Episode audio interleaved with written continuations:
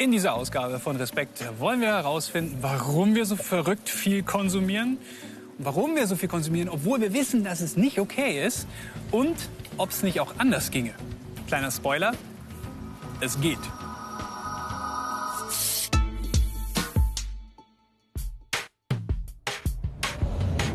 Das Wort Konsum kommt aus dem Lateinischen von consumere. Das bedeutet verbrauchen, verzehren oder auch verprassen.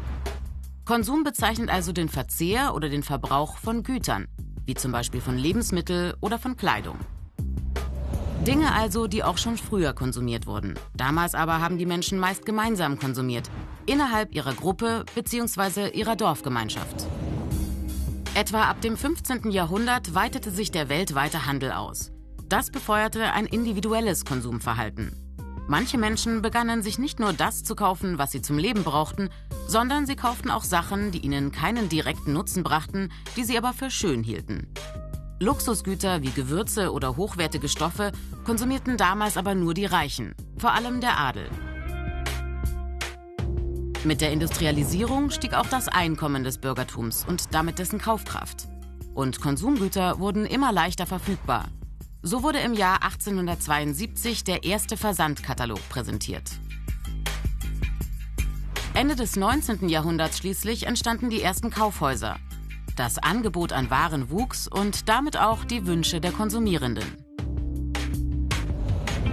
Nach dem Zweiten Weltkrieg, Mitte des 20. Jahrhunderts, begann auch in Deutschland der Massenkonsum. Was früher Luxusgüter nur für Reiche waren, konnten sich jetzt viele leisten. Heute können wir dank Internet rund um die Uhr und rund um den Globus ohne Unterbrechung einkaufen.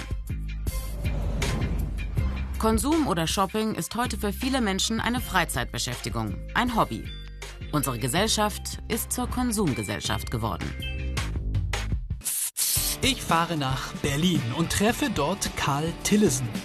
Er hatte 17 Jahre lang ein eigenes Modelabel in Berlin, ist mittlerweile Trendanalyst, Berater und auch Autor. Mit ihm will ich mein Shoppingverhalten unter die Lupe nehmen. Dafür habe ich sein Buch gekauft, einen Kaffee natürlich in meinem eigenen etwas abgeranzten Becher und was zum Essen. Hallo Karl. Hi. Rainer, freut mich sehr. Na, wie geht's dir? Ganz meiner, das ist sehr gut, danke. Warst du shoppen ein bisschen? Wie immer. äh, kommst du ein bisschen mit? Gerne, ja. Bummeln? Ja, auch ganz, äh, ganz schick. Komm, wir, wir gehen mal rein. Wobei, der ist schon gut für so eine kleine Stadtsafari. Ne? Der ist auch äh, Unisex. Das hier ist Ich war ja schon kurz ver verleitet schon wieder, ne? Hätte mir ja schon fast was kaufen können. Karl, erzähl mal, warum macht mich Einkaufen glücklich?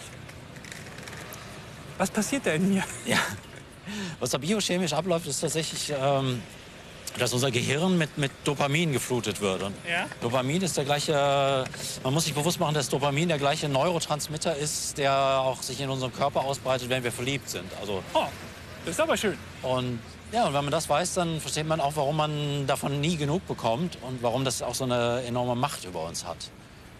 Aber es hält auch immer nur kurz an, ne? Das ist nur so ein kurzer Kick.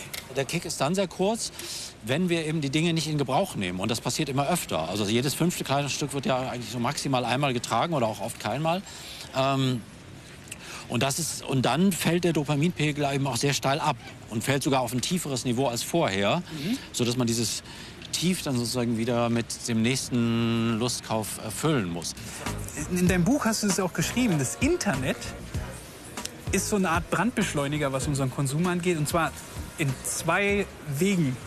Was meinst du damit? dass du auch, auch ständig eben Konsum vorgelebt bekommst, also von, von Influencern, aber auch von Freunden. Also das in dem und äh, dann am, und am Ende sind wir eben in diesem Spiel auch gleichzeitig Opfer und Täter, weil wir es ja selbst genauso machen. Also es ist in dem Moment, wo wir ähm, auch unser Frühstück posten oder irgendwas, was wir oder, oder unseren äh, darauf achten, dass unser Sneaker im, im Bild ist Ja. oder unsere Sonnenbrille, äh, leben wir auch den den anderen unseren, Kon- unseren Konsum vor und äh, uns zeigen denen auch, wie, wie glücklich wir sind, weil wir diese Sonnenbrille haben und wie gut es uns damit geht und, und ähm, stacheln die anderen eben genauso wie deren Konsum unseren Konsum befeuert, befeuern wir eben auch mit unserem Konsum den Konsum der anderen.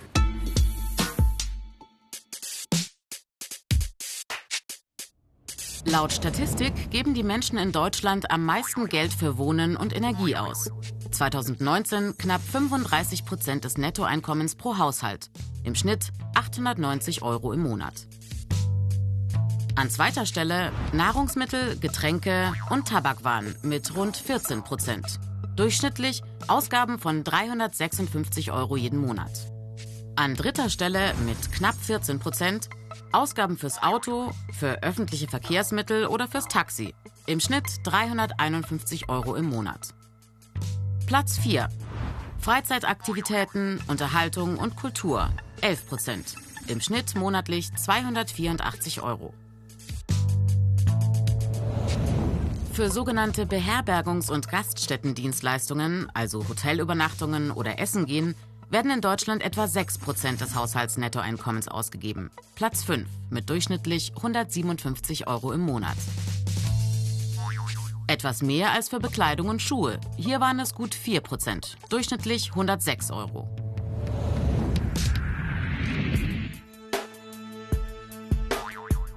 Bei jungen Menschen ganz oben auf der Konsumliste viel Reisen und viel Erleben. In einer Studie von 2018 sagen 46 Prozent der befragten 14- bis 22-Jährigen, Reisen sei für sie sehr wichtig. Ebenso sehr wichtig für 39 Prozent ein Auto besitzen. Gleichzeitig spielen aber auch Umweltschutz und Nachhaltigkeit eine große Rolle. 40 Prozent wollen weniger Plastikgegenstände verwenden. 31 Prozent wollen fair hergestellte und fair gehandelte Produkte kaufen. Und 24 Prozent wollen Produkte aus biologischem Anbau. Für 30 Prozent ist es aber vor allem wichtig, möglichst preisgünstig einzukaufen. Fazit der Studie. Das Konsumverhalten junger Menschen ist sehr unterschiedlich, manchmal widersprüchlich. Viele legen Wert auf Umweltschutz und wollen sozial verantwortlich handeln. Aber viele junge Menschen wollen auch bei Konsumgütern, die für Lebensfreude und Genuss stehen, wie eben zum Beispiel Fernreisen, keine Abstriche machen. In einer Studie von 2018 antworteten viele Befragte, sie glauben, dass Konsum weiterhin sehr wichtig sei. Und nachhaltiger Konsum werde weiterhin nicht so bedeutend sein wie das schnelle, statusorientierte Konsumverhalten. 50 Prozent glauben, dass es in Zukunft eine sehr große Rolle spielen wird, die neueste Technik, zum Beispiel bei Computer und Smartphone zu haben. Für sich selbst und für heute hatten das nur 18 Prozent angegeben. Kleidung der neuesten Mode zu tragen, halten 35 Prozent in der Zukunft für sehr wichtig. Für heute sehen das nur 13 Prozent so. Dass in Zukunft mehr Bioprodukte gekauft werden, glauben die Jugendlichen nicht. Ich fahre nach Leipzig und treffe dort Greta Taubert. Sie hat vor ein paar Jahren ein krasses Experiment gemacht. Sie hat zwölf Monate, also ein Jahr lang, so gut wie gar nichts gekauft stelle ich mir richtig schwer vor. Das möchte ich ein bisschen genauer wissen. Schönen Platz hast du hier. Hi, grüß dich. Darf ich mich zu dir setzen? Ah, sag mal ganz ehrlich, wie schwer war das, ein Jahr lang das so durchzuhalten? Äh, sehr schwierig. Also unser System, in dem wir leben, ist ja darauf aufgebaut, dass alles, was wir wollen, alles, was wir brauchen, ähm, wir durch Geld eigentlich ermöglichen können. Das heißt, aus dieser Struktur auszubrechen, ist äh, erstmal ziemlich kompliziert, weil man natürlich herausfinden muss, wo kriege ich denn dann jetzt das ganze Zeug her, das ich vermeintlich teilweise auch brauche. Sollen wir mal woanders hin? Vielleicht, vielleicht ein Ort, der irgendwas mit deinem Experiment damals zu tun hat. Okay. Genau. Wenn du zwölf Monate nichts konsumiert hast, wie hast du dich denn ernährt? das ist lustigerweise immer die erste Frage. Ja, aber dann wirst du ja sofort verhungern. Und das war aber auch lustigerweise mein erster Impuls. Okay, wo kriege ich Essen her? Man wird sofort zu so einer Art apokalyptischen Prepper, der anfängt, irgendwie alles Mögliche zu horten und zu versorgen. Mhm. Ähm, dabei ist es tatsächlich das Einfachste, in dieser Überflussgesellschaft an Essen zu kommen. Containern. Klar. Hast du auch gemacht? Ja. Wie war das? Easy. Also äh, es ist heute das Containern ja nicht mehr so, dass du wirklich äh, kopfüber äh, dich in dreckige Mülltonnen fallen Mit lässt. Lampe sondern, oben drauf und so? Also habe ich aber schon auch gemacht. Im Sommer war das äh, nicht so angenehm, aber äh, ähm, mittlerweile stellen viele Supermärkte das auch nach draußen. Es gibt ähm, Verteiler von Foodsharing Ja, ja. und äh, Lebensmitteltauschen hat total diese, dieses Stigma des Ekligen verloren. Aber du hast ja auf alles verzichtet. Ist dir das schwer gefallen? Ja, also das äh, dachte ich eigentlich mit Klamotten und so, das wäre das Leichteste. Ja. Äh, weil davon habe ich einen ganzen Schrank voll. Davon so. kann man auch ein Jahr leben, ohne dass man einen. Also damit, da- ich dachte immer, davon könnte ich irgendwie den Rest meines Lebens auf jeden Fall auskommen. Aber dann bin ich Vegetarierin geworden, habe mir mein Zeug selber angebaut. Naja, da wächst jetzt nichts mehr. Ja. Äh, und bin dann auch Frutarierin geworden. Also habe nur noch das gegessen, was irgendwie wild wächst. Ähm, und da bin ich äh, tatsächlich so ein bisschen abgemagert in der Zeit. Und dann brauchte ich wieder Klamotten, weil so 15, 20 Kilo, das hat dann doch Ernsthaft? schon... Ja, ja, ja, ja. 20 Kilo. Ja. Aber wie hast du es dann mit den Klamotten gemacht? Das war das Schöne und Überraschende daran, dass mit jedem einzelnen Objekt, wenn ich gesagt habe, ich brauche ich brauche eine neue Hose und bin dann irgendwie zu einer Freundin gegangen und wir haben in der ganzen Nacht zusammen was genäht. Das war viel lustiger, als irgendwie shoppen zu gehen. Wenn was kaputt gegangen ist, habe ich diese Nerds vom Repair Café getroffen. Wenn ich Hunger hatte, bin ich irgendwie zu, mit, zu, zu meinen Leuten in den Garten gegangen. Wir haben was äh, gemacht und zusammen konserviert. Und alles war plötzlich so reich. Alles war plötzlich so in der Fülle. Und danach dachte ich echt so, was war nochmal der Spaß am Shopping? Also wir brauchen irgendwie einen Mittelweg wahrscheinlich zwischen Hyperkonsum und Konsumverzicht. Ich hole mir Hilfe bei Dr. Alexandra Achenbach, einer promovierten Biologin, die über Nachhaltigkeit im Netz bloggt, Bücher schreibt und sich auch als Sinfluencerin sieht. Rainer, hallo. Hallöchen, Hallo. servus. Alle zwei. Ja, Halle 2. Ein Gebrauchtwarenkaufhaus von der Stadt München.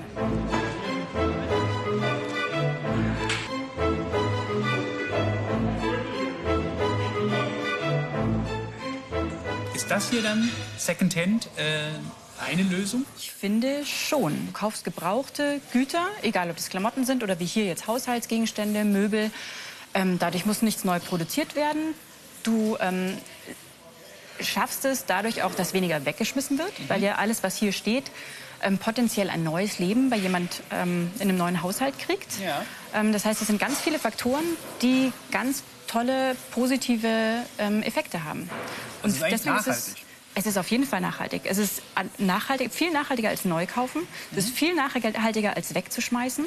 Ähm, und deswegen und nachdem es auch günstig ist, preisgünstig, gebrauchte Sachen sind preisgünstiger als neue, finde ich es eine, ähm, also ist es auch für jeden machbar.